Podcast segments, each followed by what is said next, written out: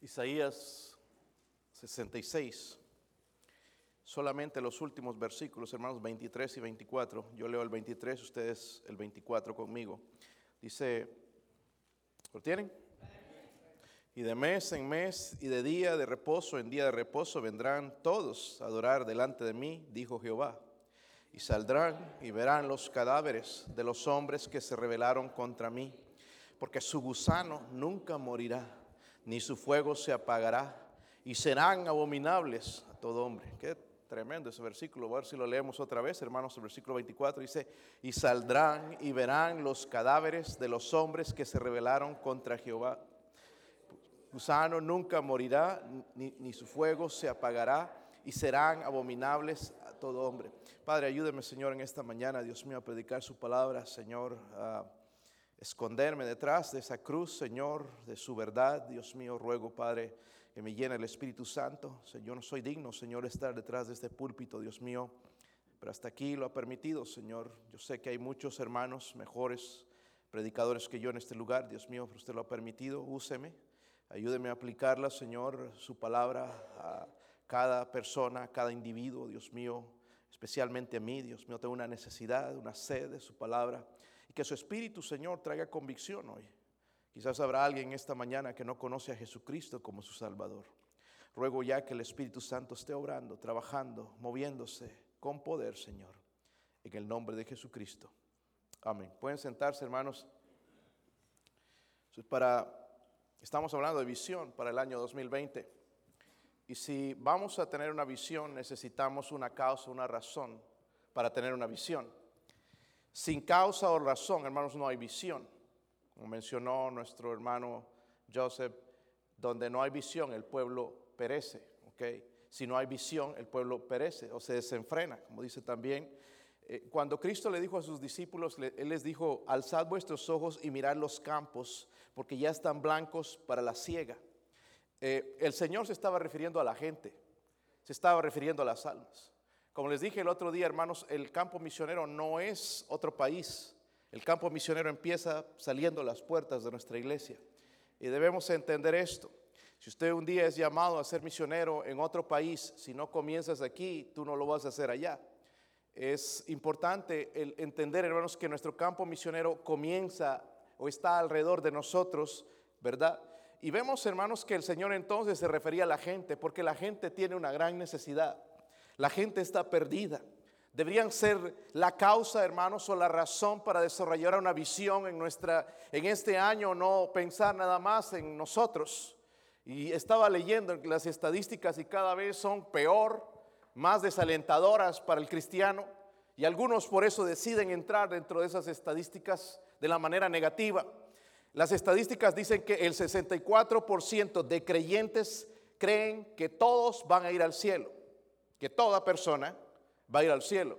La verdad, hermanos, según la Biblia, no todos van a ir al cielo. Hay los hijos de Dios y los hijos del diablo. Le duela a quien le duela, hermanos, es lo que la escritura dice, ¿verdad? Eh, la Biblia, o más bien, hermanos, también hablando un poquito de las estadísticas Nada más el 54% de creyentes aquí en los Estados Unidos creen que solamente hay un camino al cielo y es a través de Jesucristo. Solamente un 54%. Es por eso, hermanos, que lo que está pasando, hermanos, estamos abandonando muchos de nosotros la verdad acerca del infierno. Yo me gustaría preguntarle a cada uno, sé que no se puede, ¿sigues creyendo en el infierno? ¿Sigues creyendo que es un lugar real o es un lugar ficticio o es nada más para asustar al ser humano? La Biblia enseña, hermanos, que el infierno existe. Amén. Y no es importante, la verdad, hermanos, a Dios no le importa un pepino lo que nosotros pensamos o la buena filosofía con lo que salimos, sino que a Él importa, hermanos, lo que Dios dice. Él prometió que su palabra, hermanos, nunca pasaría, no dejaría de ser y Él va a cumplir, ¿verdad? Su palabra, hermanos, no cambia. La palabra de Dios no cambia, su manera de ver el pasado sigue igual. Por lo tanto, hermanos, el infierno es un lugar real. Es un lugar real, el cual muchos de nosotros hemos dejado de creer. Subemos una indiferencia en el hombre. La indiferencia no cambia el mandato de Dios porque dice en Judas 23, a otros salvad, dice arrebatándolos del fuego, y de otros tened misericordia, dice con temor. El Señor sigue creyendo, hermanos, en el infierno. Y no importa si nosotros ya no creemos, si ya tenemos otro tipo de, pensamiento, el infierno es real. Él sigue creyendo y en su palabra dice en 2 Tesalonicenses 1, 8 al 9, dice en llama de fuego para dar retribución a los que no conocieron a Dios ni obedecen el evangelio de nuestro Señor Jesucristo, los cuales, dice, sufrirán pena de eterna perdición, excluidos de la presencia del Señor y de la gloria de su poder. Explícame, según ese versículo, si es que no existe el infierno. El infierno, hermanos, es un lugar real, tan real como que usted está en este lugar en esta mañana. nuestro texto habla de la bendición de los justos, los salvos, en realidad hablaba ahí el contexto del pueblo de Dios, pero nosotros sabemos, hermanos, que hemos sido justificados por medio de Jesucristo. Pero también habla del, del, juicio de los malvados, los que han rechazado al Dios verdadero, los que tienen sus propios dioses en ellos o en otros, ¿verdad? Y vamos a tratar, hermanos, de desarrollar una visión, ¿ok? Para este año. Vamos a escoger en esta mañana o adoración o gusanos. Porque nuestro texto dice, vendrán todos a adorar. ¿Quiénes? Los justos. Los justos van a adorar a Dios. Me da pena por cristianos todavía que no han aprendido a adorar a Dios aún aquí. ¿Verdad? Es lo que vamos a hacer por la eternidad, adorar a Dios. Él es digno, no me van a obligar, no me van a tener que poner, no me va a tener que mirar a alguien para que yo cante, le alabe, le adore por la eternidad. Sabemos que Él es digno, Él es justo, Él es el Salvador, Él es el Rey, es el Creador. A Él serviremos y amaremos por toda la eternidad. Pero también por otro lado dice en, el texto, y verán los cadáveres de los hombres que se rebelaron contra mí, porque su gusano nunca morirá, ni su fuego se apagará, serán abominables, dice a todo hombre. Es interesante, hermanos, que también en el Nuevo Testamento el Señor Jesucristo usó esas palabras del gusano, donde el gusano nunca muere. Amén. el infierno, hermanos, entonces es un lugar real. Y vamos a ver tres verdades que en realidad son básicas, ustedes las conocen, las saben, pero quiero reafirmar para que no te vayas con los liberales que ya no creen en, el infierno, no predican acerca del infierno, predican cualquier cosa de un Dios de amor. Sí, ese Dios de amor envió a su Hijo Jesucristo a morir en una cruz, pero también es un, un Dios que cuando se aire es fuego consumidor. Y dice la Biblia, horrenda cosa es caer en manos de un Dios vivo. Pues vamos a ver, hermanos, entonces. Miren Isaías 64, están cerca, si no han cambiado, no ha cerrado la Biblia. Isaías 64.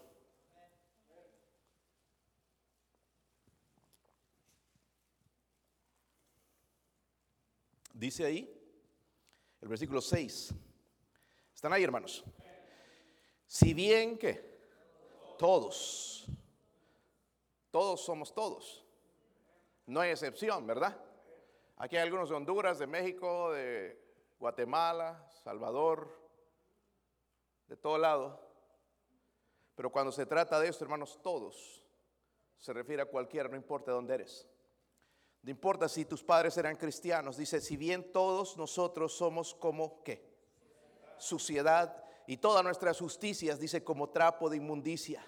Y caímos todos nosotros como la hoja y nuestras maldades nos llevaron, dice, como el viento.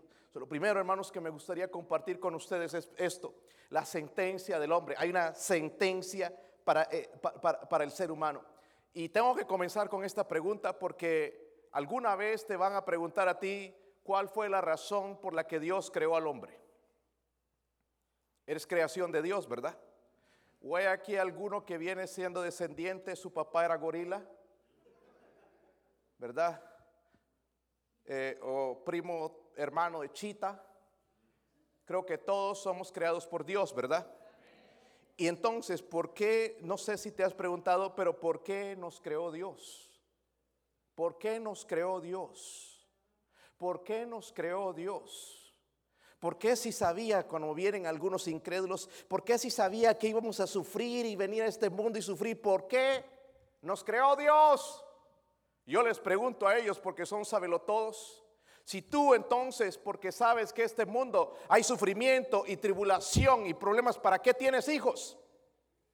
Nosotros no tenemos hijos para que sufran, porque tenemos confianza de que van a salir adelante y van a confiar en Dios y su vida un día sí va a haber un poco de sufrimiento durante la, en, este mundo, pero un día irán a la eternidad con nosotros y estaremos con el Señor para siempre.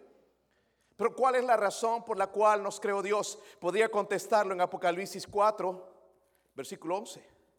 Creo que es la explicación por la cual Dios nos creó. Apocalipsis 4, versículo 11, si pueden llegar allá. ¿Están ahí, hermanos? Noten en esta visión se está diciendo una verdad, en la cual tiene algo para nosotros también. Dice, Señor, está hablando al Señor Jesucristo, ¿qué eres? Digno, eres de recibir qué? La gloria y la honra y el poder porque tú creaste todas las cosas y por tu voluntad existen y fueron creadas. Dice, Señor, digno eres de recibir la gloria cuando cantamos en la iglesia, cuando pedimos las ofrendas, Señor, tú eres digno, Señor, tú eres digno de la gloria, de la honra, el poder. Y sigue diciendo entonces en ese versículo que Él es digno. So, él nos creó, hermanos, ¿para qué? Para que nosotros le honremos, le demos gloria, pero también para tener comunión con Dios. Amén es el deseo de Dios, es el propósito de Dios, es porque fuimos creados para dar gloria a Dios, no para venir a este mundo, vivir como si Dios no existe y pensar en mí y pensar en mi familia, sino pensar en Dios, de que Él me creó, de que Él es el Todopoderoso. Un día tengo que darle cuentas a Él, Él me creó con ese propósito, no porque Él se sentía solo, sino porque me ama. Qué diferente sería nuestra manera de pensar. Si entendiéramos, hermanos, que el propósito no es para que tengamos un carro, una casa, que nos llenemos de dinero, que nos llenemos de fantasías en nuestra mente, sino el propósito de dar gloria. Y la Biblia dice que digno es Él, amén, digno es Él de recibir la gloria y la honra por los siglos de los siglos. Pero lastimosamente fallamos. ¿Sí o no? Yo no, pastor. Yo, algunos veo aquí, hermanos, vienen y no, nunca cantan, no se conmueven, no adoran a Dios, no se mueven sus corazones. Me pregunto, ¿cuándo será el día que adorarás a Dios? Mejor si comenzamos ahora. Es que no siento, si no sientes algo está pasando en tu corazón, no conoces al Dios verdadero porque Él es digno. Si estás esperando que te mueva el director de música, tienes un problema muy grande. Y tienes que ir a arreglar, venir al altar, tu vida con Dios, porque el problema no es con el director de música, el problema es con tu corazón. Él es digno, hermanos, de recibir la gloria y la honra. Pero nosotros fallamos. Y le voy a mostrar la radiografía suya. El otro día le sacaron muchas radiografías a mi papá, de todo lado, de su rostro, detrás, de todo. Para, para ver si había algo roto, pero mire, Dios nos va a dar una radiografía espiritual de nosotros en la Biblia, en Romanos 3. Romanos 3. En realidad todo el capítulo es bueno si lo puedes leer, meditar en él, pero vamos a leer nada más del 10 al 11 o al 12. ¿Están ahí, hermanos? Como está escrito, no hay que justo, ni a uno. Esto está hablando, hermanos, en cuanto a la salvación. El Papa no puede decir, no, yo soy digno, soy tan buena persona, soy el Papa, el pontífice, el vicario de Dios. No, no, no, no, no. Él no es el vicario de Dios. Él es un pecador, peor que usted quizás. Amén. Él necesita a Cristo, necesita la salvación, necesita la redención. Aunque él piense que sea justo, que sea un santo padre, la Biblia dice que no hay justo ni a uno. Amén. No hay justo, dice ni a uno, de alguno que pueda justificarse. No hay quien entienda. No hay quien busque a Dios. Todos se desviaron. Aún se hicieron inútiles. No hay quien haga lo bueno. Dice, no hay ni siquiera uno. Así somos de malvados. Y, sigue diciendo, hermanos, sí, un montón de cosas. Y habla de la lengua. Sepulcro abierto es su garganta. Y no es la peste que sale, es la peste del corazón, hermanos, lo que nos estorba. Dice, con su lengua qué. ¿No has engañado a alguien alguna vez? ¿Mm? Wow. Veneno de áspides hay debajo de sus labios, su boca está llena de maldición y de amargura, sus pies se apresuran para derramar sangre. Es lo que hacen nuestros pies. Con tal de tener dinero y tener nuestros sueños, no importa si alguien más sufre, lo queremos tener. Sabiendo que pueden ser nuestros hijos los que van a chupar las consecuencias por nuestra avaricia dice, quebranto y desventura y en sus caminos no conocieron camino de paz. No hay temor de Dios delante de sus... No, hermanos, no hay. No hay. fallamos a Dios, ¿verdad? Digno es Él de recibir la honra y la gloria por los siglos de los siglos, pero le hemos fallado miserablemente. Y la verdad, hermanos, es que con todo esto ha habido consecuencias. Porque si vamos a Génesis 3, hermanos, yo sé que tú conoces todo esto, para ti está de más, pero quizás sería bueno recordarte en este año la persona que en realidad eres. Y que hay una sentencia por esto, sentencia para el pecador. Génesis capítulo 3, mire el versículo 7, vamos a ver las consecuencias de, de, de haber desobedecido a Dios, de habernos apartado de Él. Génesis 3, 7. ¿Están ahí? Entonces, dice, fueron abiertos los ojos de ambos, Adán y Eva, y conocieron que estaban qué. Antes estaban, pero no se daban cuenta, ya entró el pecado, empezaron a conocer el, el bien, el mal. Entonces, dice, cosieron hojas de higuera y se hicieron qué. Hermanos, la primera consecuencia del pecado es la vergüenza. Ahora se avergonzaban, antes no pasaba nada, pero ahora se avergonzaban. ¿Por qué? Porque el pecado, hermanos, trae vergüenza. Amén. ¿Sí o no? Nada más deja que una persona, hermanos, haga, cometa algún pecado público, le da dar vergüenza venir a la iglesia. ¿Se avergüenza? ¿Sí o no? So, hay consecuencias graves, hermanos, por, el pecado y lo vemos, no tenemos que probarlo, no tenemos que ir a los científicos. La Biblia lo dice, el pecado trae vergüenza. ¿Sí o no? Por eso un hijo cuando desobedece a su padre y su papá llega a casa, se va a esconder. Porque sabe lo que le toca, ¿verdad? Hoy en día, pero los hijos le pegan a los padres en vez de que los padres le pegan a los hijos. ¿Verdad? Alguien, un misionero, llegó una vez de Inglaterra aquí hace muchos años y dijo, le preguntaron, ¿y qué te parece los Estados Unidos? Pues yo estoy asombrado en cómo los padres aquí obedecen a sus hijos. En vez de que los hijos obedezcan a los padres, ¿verdad? Los padres obedecen a sus hijos. Vivimos en esa clase de sociedad. Está al revés. Por eso tenemos lo que tenemos. Sin vergüenzas. Amén. El pecado, hermanos, ha traído vergüenza en la humanidad. Pero no solamente eso, mire el versículo 8 dice, y oyeron la voz de Jehová que paseaba por, en el huerto del aire del, día y el hombre y, su mujer se, se qué? De la presencia de Jehová, Dios entre los árboles del, empezaron a esconderse ya. ¿Verdad? Hermanos, cuando pecamos, lo primero que a la persona, primera persona que no queremos ver es al pastor. O un hermano que anda bien con Dios. Es la persona menos bienvenida alrededor mío en esos momentos. Amén. Es difícil cantar, es difícil venir a la iglesia, es difícil, mucho menos, peor, venir al altar, hacer algo para Dios. Si tenía un ministerio, ya es difícil hacerlo. Ya me da temor. Amén. No solamente eso, miren el versículo 12. Y el hombre respondió, la mujer que me diste por compañera me dio del árbol y yo. Ahí comenzó esto de tú no, tú, nadie tiene la culpa. Amén. La mujer echando la culpa al hombre, el hombre a la mujer y la mujer a la serpiente y así, como en el trabajo. Algo se pierde y no, yo no fui. Fue culpa de tal. Algo se rompió, fue culpa, no es culpa de nosotros. Ah, empezamos, hermanos, con la discordia. Tanta discordia en nuestro mundo. Hoy en, día nadie es culpable de nada. Está buscando al culpable de todo. Cuando la realidad, hermanos, nosotros somos culpables y el pecado hace, hermanos, que nos excusemos. Pero otra cosa que pasó.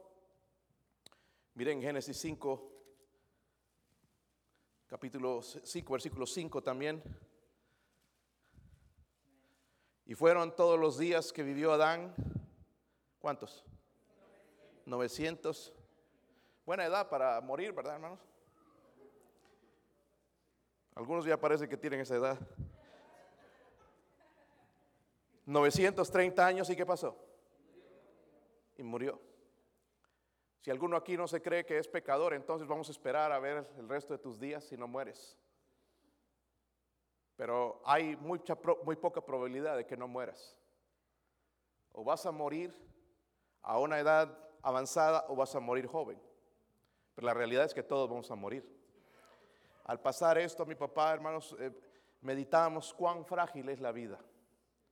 Nada más tienes que salir, empezar a hacer algo, manejar un carro y viene y te chocan y tu vida se acabó. Somos tan frágiles y por eso necesitamos depender de Dios.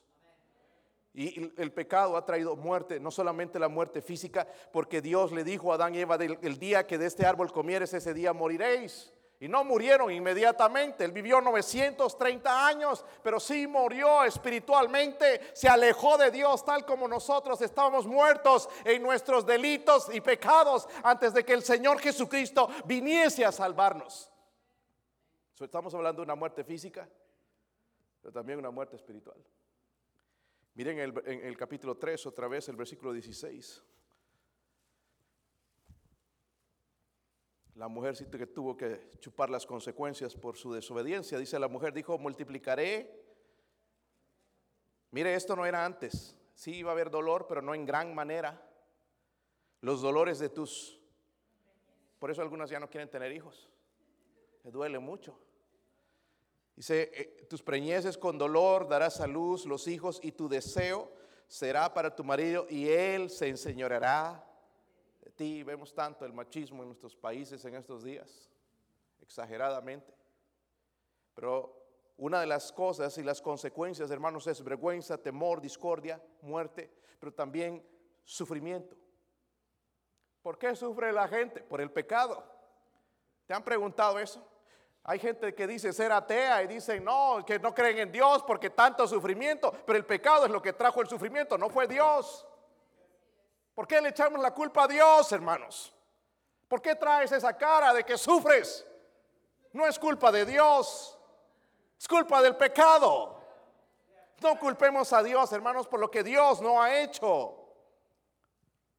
Luego, miren el versículo 17. Y al hombre dijo, por cuanto obedeciste a la voz de tu mujer y comiste del árbol del que te mandé diciendo, no comerás de él, maldita será la tierra por tu causa y con dolor comerás de ella todos los días de tu vida, espinos y cardos te producirá y comerás plantas del campo con el sudor de tu rostro, comerás el pan hasta que vuelvas a la tierra, porque de ella fuiste tomado, pues polvo eres y polvo volverás. Aquí está en la Biblia, hermanos. Y hoy la gente tratando de explicar esto del clima y todas estas mentiras cuando Dios trajo una maldición sobre la tierra por culpa del pecado. Pero todos estos liberales en la televisión quieren hacernos creer la mentira de que pueden proteger el, mundo de, la destrucción, hermanos, cuando la tierra ha sido maldecida, aún ella espera ser libertada. Amén. Pero no solamente a lo que voy, hermanos, es que el pecado trajo cansancio en el trabajo. Pastor, con razón ando cansado todo el tiempo. Eso ya es otra cosa, es flojera, ¿verdad? Pero el trabajo se hizo más difícil, hermanos. ¿Cómo cuesta ganarse unos cuantos centavos? ¿Se han dado cuenta, hermanos? Difícil trabajar 8, 10 horas, 12 horas al día, 15 horas a veces.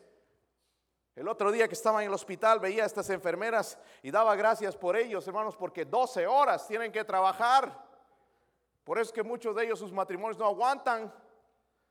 ¿verdad? Porque ahí tienen que estar todo el día casi en ese lugar para ayudar a la gente. Y, cómo el trabajo, hermanos, se ha hecho tan difícil. No era pretendido por Dios de esa manera, pero el pecado ha hecho eso. ¿Sí o no? Tienes que trabajar tantas horas y ganar tan poco. Llega el fin de semana y ya se fue. Ya no hay dinero en las bolsas vacías. ¿Dónde se fue ese dinero? Ah, ¿Verdad? Algunos tienen que trabajar dos trabajos, tres trabajos para hacer algo en su vida.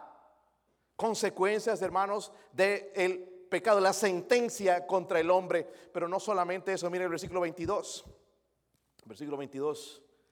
Nada más estoy mostrando algo para que entiendas y dejes, sigas creyendo lo que la palabra de Dios dice. Y dijo Jehová Dios, he aquí el hombre es como uno de nosotros, sabiendo el bien y el mal. Ahora pues, que no alargue su mano y tome también del árbol de la, vida y coma y viva para siempre. Y lo sacó Jehová que del huerto del Edén para que labrase la tierra de que fue que. Solo que, ¿qué pasó aquí, hermanos? Dice que Dios lo sacó del huerto del Edén. Eso me habla de separación. Una separación entonces del hombre con Dios. Es lo que pasa, ¿verdad? Por el pecado. ¿Sí o no? Cuando pecamos, hermanos, estamos tan lejos de Dios. Y no, tenemos hambre de Dios, y no tenemos sed, y nos aburren las cosas de Dios, separados totalmente de Dios como consecuencia del pecado. Sabemos, hermanos, que si hay una sentencia. Amén. Por la desobediencia a Dios, no es como el hombre ha tratado de explicar el final del hombre, y muchos de nosotros estamos creyendo la basura y la filosofía del mundo, tal como el nirvana. ¿Han escuchado eso? de que ya después de que te mueres ya no hay sufrimiento, eso no concuerda, hermanos, con la palabra de Dios, no concuerda con la palabra de Dios. O también el, el, restauracionismo que dicen que va a haber una segunda oportunidad para todas las personas. La Biblia no habla de una segunda oportunidad, la oportunidad es en vida. Otras filosofías, el materialismo, ¿verdad? La filosofía de decir, no, no era, Fui, no soy, no me importa. Otra filosofía, el aniquilamiento, que enseñan los testigos de Jehová, después que te mueres se acaba todo. Y hasta cristianos pensando en eso, cuando en Mateo 25, 46 dice, e irán estos al castigo eterno y los justos a la vida eterna. Eso hay una diferencia. Hay una diferencia. Los adventistas que enseñan en el sueño del alma, Mentiras tales refutadas en las escrituras en 2 Corintios 5, si usted quiere leerlo después, el famoso purgatorio, donde van a ir aquellos allá para purificarse. Por un tiempo vas a ir al purgatorio, pero después vas, puedes ir al cielo. Es una mentira de Satanás o el limbo donde van los niños que mueren, ¿verdad? los niños que mueren van al limbo y el tal limbo no existe en las escrituras. O la reencarnación de las religiones orientales de que hoy puede ser una persona, mañana una vaca o un burro, dependiendo lo que, cómo te portaste. Algunos de nosotros teníamos que llegar a burros. Mentiras. La Biblia dice antes bien sea Dios verás y todo hombre mentiroso. Sabemos que hay una sentencia. Isaías 66, hermanos, váyase allá otra vez. Versículo 24. ¿Cómo podemos lograr una visión, hermanos, si no entendemos todo esto? Que no solamente, no solamente nosotros, sino cada persona que nace en este mundo está perdida. Totalmente perdida. Versículo 24. ¿Están ahí? y saldrán y verán los cadáveres de los hombres que se rebelaron contra mí, porque su gusano nunca morirá, ni su fuego se apagará, y serán abominables, dice. Eh, por lo que veo, hermanos, Dios está hablando de un castigo. Castigo terrible. ¿Sí o no? Sabemos entonces la seguridad del castigo. Porque el incrédulo va a negar la realidad del castigo del infierno. Una persona que es incrédula lo va a negar, pero hay cristianos débiles que la cuestionan. ¿Sí o no? Pero ¿cómo, es posible que el Dios de amor, crea un lugar, infierno, donde van a estar por la eternidad. Si solamente pecaron por 70 años y van a pasar la eternidad. Dios es el que pone las reglas, no nosotros. Dios es el que tiene el derecho. la Biblia dice que Él es digno. Él es el creador, Él puso las reglas. Yo solamente soy el ser humano que tengo que acatarme a lo que Él dice, me guste o no me guste. Él va a salir ganando. Pero el diablo ha logrado, hermanos, que la gente crea y dude del infierno a través de algunos métodos. Por ejemplo, en la Biblia dijo a Satanás cuando tentaba a Eva, Eva le dijo, mira, es que Dios nos dijo que no debemos comer este fruto porque el día que comamos de esto vamos a morir. Y Satanás dijo, no moriréis. No hay infierno. Ya la mentira esa empezó allá con Satanás. Amén. No es algo nuevo, no se asombren, porque empezó allá con Satanás en el jardín del Edén, mintiéndole a Eva. Hay las mentiras de Satanás, hermanos, por ejemplo, el racionalismo, que dicen que no hay Dios, por lo tanto no hay infierno. Déjeme decirle, sí existe Dios.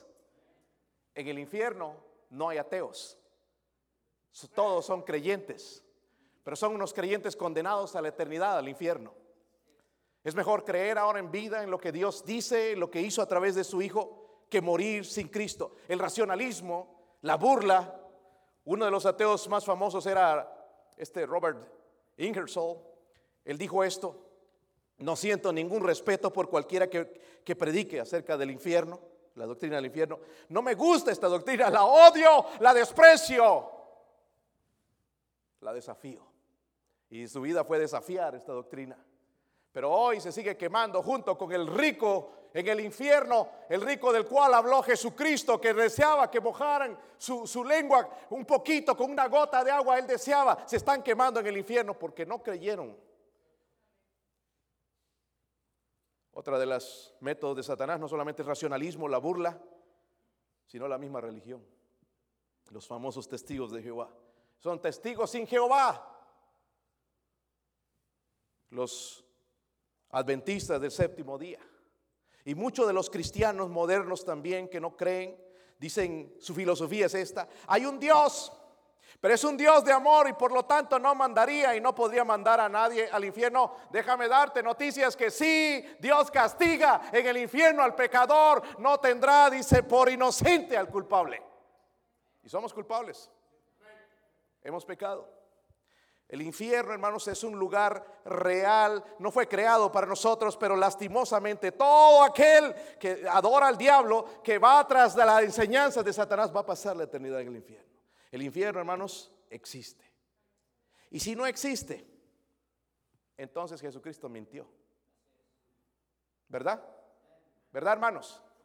Pastor, ¿cómo es que mintió? Pues vamos a ver, por ejemplo, en Lucas 16, váyase allá, hermanos, rapidito. Porque esta historia es real, no como dicen los testigos que es una parábola. No hay tal cosa ahí. Es una historia real de algo que sucedió. Como digo, el, rico este sigue ardiendo en el infierno junto con Judas Iscariote y con todos aquellos incrédulos. Y aquí vemos, hermanos, una descripción del infierno. ¿Quieren saber cómo es el infierno? Por ahí aparece vez en cuando gente que dice que fue al infierno y que vi que era un pozo y que aquí, que allá. Y bueno, la Biblia nos da una descripción. Y tu mente puede trabajar y más o menos darse cuenta de lo que es el infierno. ¿Quieren saberlo cómo es? Ok, vamos a ver entonces. Están ahí en Lucas 16. Mira el versículo 19. Versículo 22. Vamos a saltar, hermanos, ya conocen ustedes la historia. Aconteció que murió el mendigo y fue llevado, dice, por los ángeles al seno de Abraham. Y murió también el rico y fue qué. So, hay una diferencia, hermanos, en el seno de Abraham, que ya no existe, era pero donde iban todos los creyentes, ¿ok? Los creyentes iban al seno de Abraham, ahora van al cielo, desde que Jesucristo resucitó de entre los muertos. Entonces, aquí nos da una descripción del cielo, porque vemos que entonces el mendigo fue llevado al seno de Abraham y el rico fue qué? Sepultado. Y luego nos muestra, dice que en el Hades alzó sus, o sea, en el infierno alzó sus ojos. Sabemos, hermanos, que el infierno primeramente es un lugar de separación. he escuchado a gente que se burla del infierno y dice, ah, pues allá voy a estar con mis amigotes y en fiesta. No, no, va a estar solito. Lo único que te van a atormentar quizás sean los demonios, pero vas a estar solo. Mamá, papá, ¿dónde estás? Soledad. Señor, ¿dónde estás? Solo va a escuchar el eco. Quizás separación eterna. No es por 100 años, hermanos. Es por la eternidad. Nuestra mente, hermanos, no capta eso porque nosotros somos seres finitos.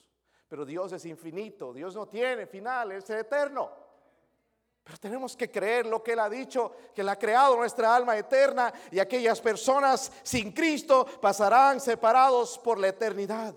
Mire el versículo 23, luego dice, y en el Hades alzó sus ojos y estando en tormentos.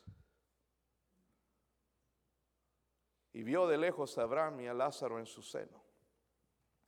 El infierno es un lugar de separación eterna, pero también es un lugar, hermanos, de sufrimiento. El, no hay descanso. No hay descanso para los tormentos es en ese lugar. Hay gritos, hay miedo, hay sed, hay falta de aliento, no se puede dormir, el calor insoportable, sin esperanza, separación, es un lugar de vergüenza, desnudos. Porque interesante que en la Biblia enseña que la desnudez intensifica el miedo. Y va a ser un lugar de tormento en ese lugar. También un lugar de atormentados por los gusanos, según dicen las escrituras, como vimos en nuestro texto también. Un olor nauseabundo, porque la Biblia habla de los espíritus inmundos, los cuales estarán en ese lugar.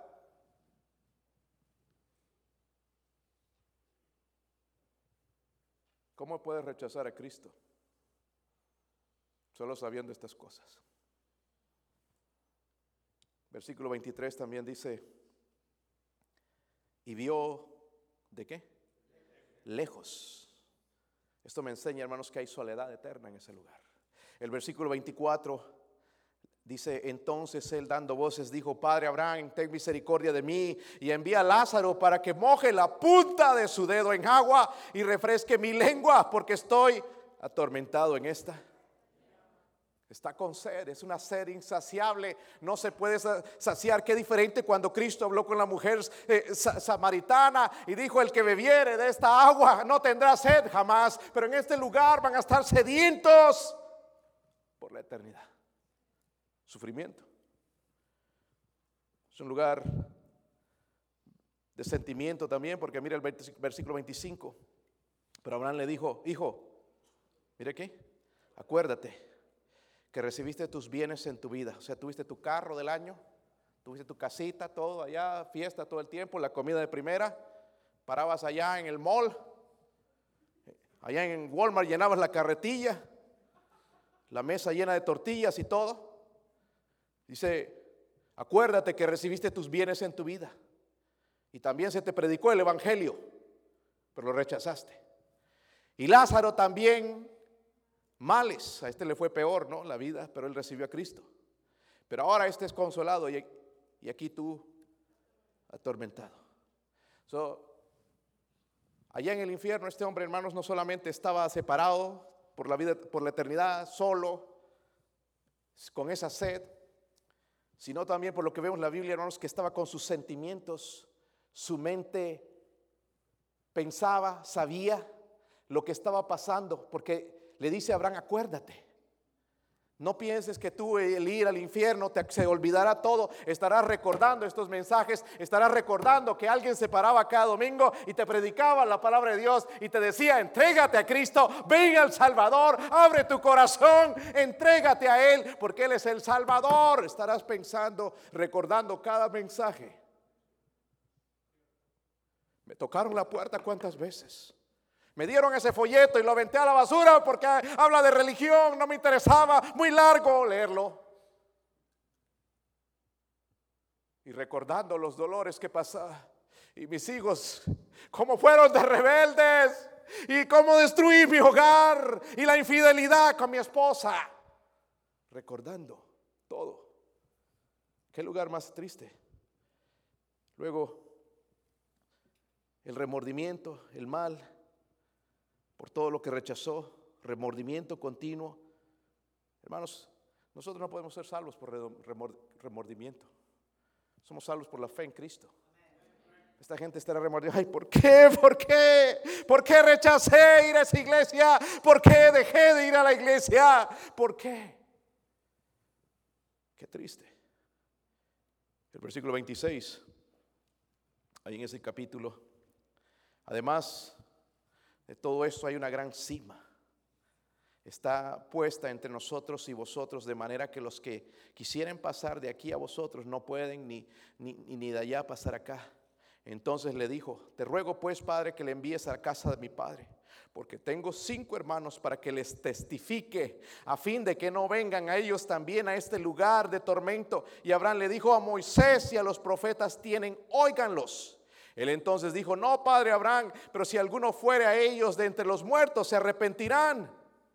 Mira los graciosos aquí que dicen, pues nadie ha regresado de los muertos. Aquí así era este hombre, pensaba así. Mas Abraham le dijo, si no oyen a Moisés y a los profetas, tampoco se persuadirán, aunque alguno se levantare de los... A propósito, hermanos, si hubo alguien que se levantó de los muertos, es Jesucristo. Amén. Él es el único que se levantó de los muertos. Apocalipsis 14, 11. Miren lo que dice allá.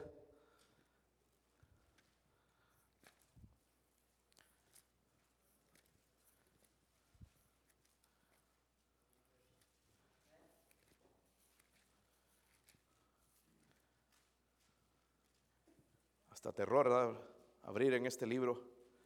Dice, y el humo de su qué? Oh, no, no es cómodo ese lugar, hermanitos. No hay fiestas ni parrandas. No hay cervezas. No hay mujeres. Dice tormento. Dice, el humo de su tormento sube por los siglos de los siglos. Eso habla de la eternidad. Y no tiene reposo de día y de noche los que adoran a la bestia y a la imagen, ni nadie que reciba la marca de su nombre. Según esto, hermanos, si Dios lo escribió aquí, ¿es para asustarnos o para advertirnos de que hay un lugar llamado infierno? ¿Por qué pastor está predicando esto? Porque hermanos, si nosotros no creemos en el infierno, jamás vamos a testificar a nadie. Jamás vamos a pasar un folleto. ¿Sabes? Escúchame bien. Puede ser que alguno de tus familiares va, a este lugar. Pastores que ellos escogieron. No, tú le hablaste. Tú oraste, tú derramaste lágrimas por esa persona, dijiste, Señor, salva su alma. Por eso no tenemos carga, porque no creemos en el infierno. Pero déjeme decirle, el infierno es real. El infierno es real. El infierno es real. Y no importa si sea el hijo, si sea tan precioso, una criatura hermosa, va a ir al infierno si no se arrepiente. Hermanos, y me temo que quizás algunos no, han hecho una profesión y no una conversión en su vida. No un nuevo nacimiento del cual habla el Señor, que cuando una persona viene a Cristo es nueva criatura, las cosas viejas pasaron y aquí todas son hechas nuevas, una vida nueva en Cristo, es lo que Él ofrece. Amén. Y desde el momento en que viene Cristo, hermanos, ya no podemos callarnos. Ya, no podemos. ¿Se han dado cuenta, hermanos, que han sido salvos? Ya todo el mundo tiene que saber. Si hay miedo, si hay temor, pero de alguna manera queremos que los otros sepan. Porque sabemos que ese lugar es real. Amén. Ese lugar es real, hermanos, qué horrible. Que ese lugar es la morada eterna de todo aquel que murió sin ser salvo. Ahí en Apocalipsis, hermanos, vayas al capítulo 1. Porque sí, hay seguridad de castigo.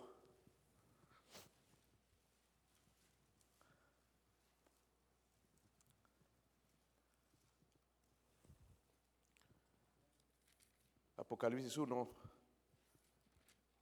versículo 8.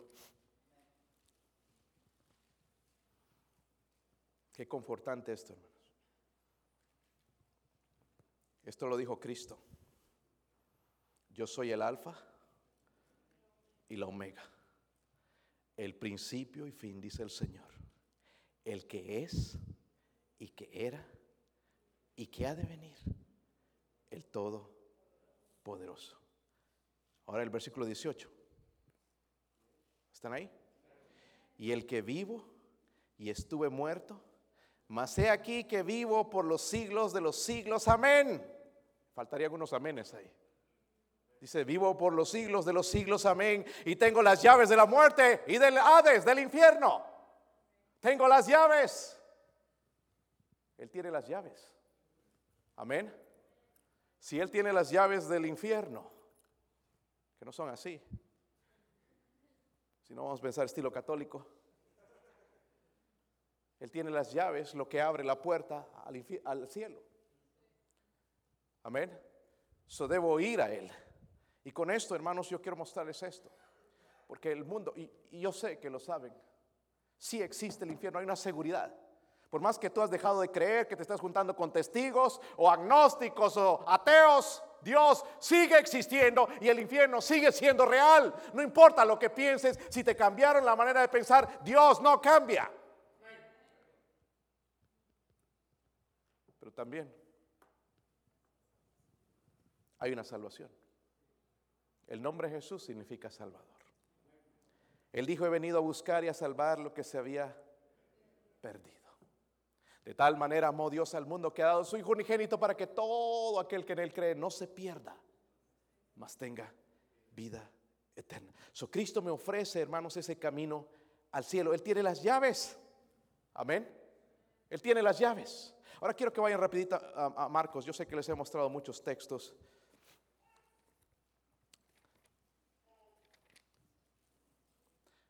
Marcos 9, versículo 43. ¿Están ahí, hermanos?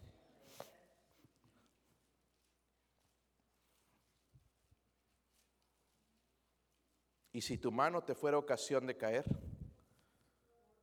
córtala. Algunos aquí toman bien literal todo, ¿verdad? Traiga la manito. Se la corto. Dice ahí la Biblia. Mejor te es entrar en la vida manco que teniendo dos manos e ir al infierno. Al fuego que no puede ser que. Hermanos, esto está hablando Jesucristo. Si el infierno no es real, Él está mintiendo. Dice el fuego que no puede ser apagado. He escuchado de incendios que han durado por 250 años, 350 años. Y si Dios habla de un infierno, hermanos, que es, es, es tormento eterno, Dios lo, lo puede hacer. Versículo 46. Dice, donde el gusano de ellos no muere. Algunos piensan que es la conciencia. No muere. Pero yo personalmente creo, hermanos, que van a ser atormentados por gusanos. Según he escuchado en comentarios de estos científicos, a veces van al fondo del mar y hacen investigaciones porque a veces está saliendo fuego como lava debajo del mar.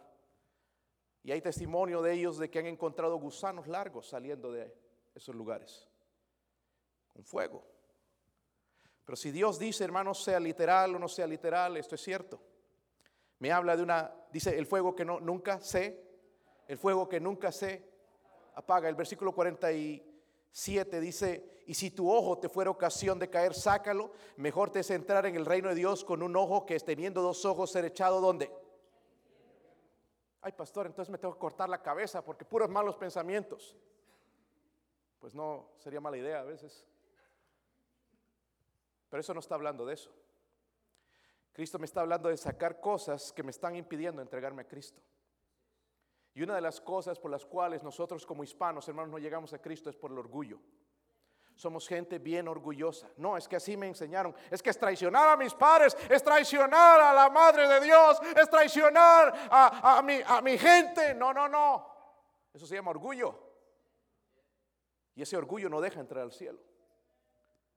Puede ser una amistad de la cual tú puedes sacar una novia, un novio que no conoce a Cristo, pero estás, estás con, la mente llena en, satisfacer a esa persona y olvidar eh, lo que Dios dice, separarte de ese amigo, esa amiga. Y puede ser eso lo que tú tienes que sacar de tu vida para entregarte a Cristo. Puede ser un pecado, algo que te gusta.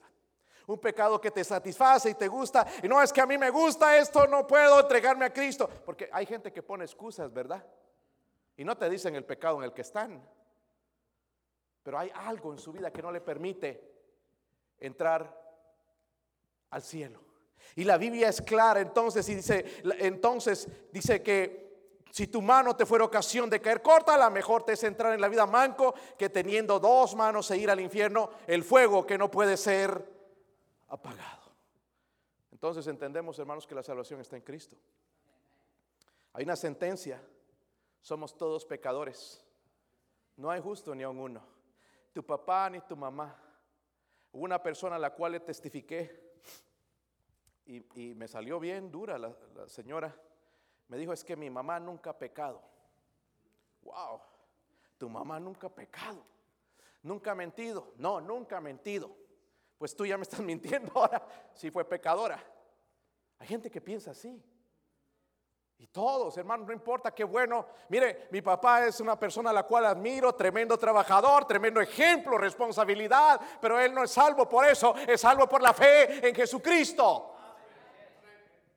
Mi mamá nos Guió, fue la primera en convertirse a Cristo y escuchar el Evangelio y orar por nosotros más de 15 años, orando, llorando, lágrimas. Señor, por favor, salva a mi familia, salva a mi familia. Pero mi mamá no fue salva por eso, fue salva porque tuvo que poner su fe en Jesucristo.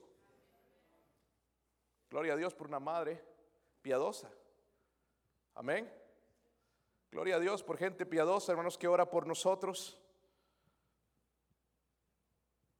Vemos que hay un lugar en el infierno para aquellos que, que no creen, sí existe ese lugar y, la Biblia enseña que el diablo y sus, sus, los demonios estarán también atormentados en aquel lugar por los siglos de los siglos y todo aquel que, que no ha recibido a Cristo pasará la eternidad en el infierno. Es un lugar real. Pero luego nos, nos habla de nuestro bendito Señor. Hay salvación en Cristo. Pero sí existe el infierno. Amén, hermanos. Si vamos a tener una visión 2020, necesitamos empezar a creer en el infierno. Si esto lo creemos, hermanos, no va a haber sábado donde nosotros fallemos. No va a haber nada más importante para nosotros que sacar gente, arrebatarla del infierno. No va a haber día, hermanos, donde Dios nos, porque algunos piensan el sábado es día de ganar almas, nada más, no, todos los días. Debemos compartir el Evangelio con aquellos que Dios pone a nuestro lado, orar por aquellas almas perdidas, familiares que no conocen a Cristo. Todos los días debe haber una carga en mi corazón. Señor, ¿dónde está esa persona que quiere que usted, que yo comparta el Evangelio de Jesucristo? ¿Dónde está? No solamente los sábados, para complacer al pastor o que los hermanos me vean sino para complacer a aquel que tiene carga por las almas, que está tan cerca a su corazón, que dio su vida por los perdidos, por alguien que no merecía la atención de Dios, pero él dio su vida. Es interesante, hermanos. Ese infierno es el lugar donde pasará en la eternidad el diablo, el anticristo, el falso profeta, junto con todo aquel que no ha recibido a Cristo como Salvador personal. La Biblia dice, el que no se halló inscrito en el libro de la vida fue lanzado al lago de fuego. Estamos hablando aquí de gente religiosa, gente moral, gente decente, amigos, miembros de la familia. Cualquiera que no es salvo se irá al infierno. Vamos a ponernos de pie. ¿Qué va a escoger usted? ¿Adoración o gusanos?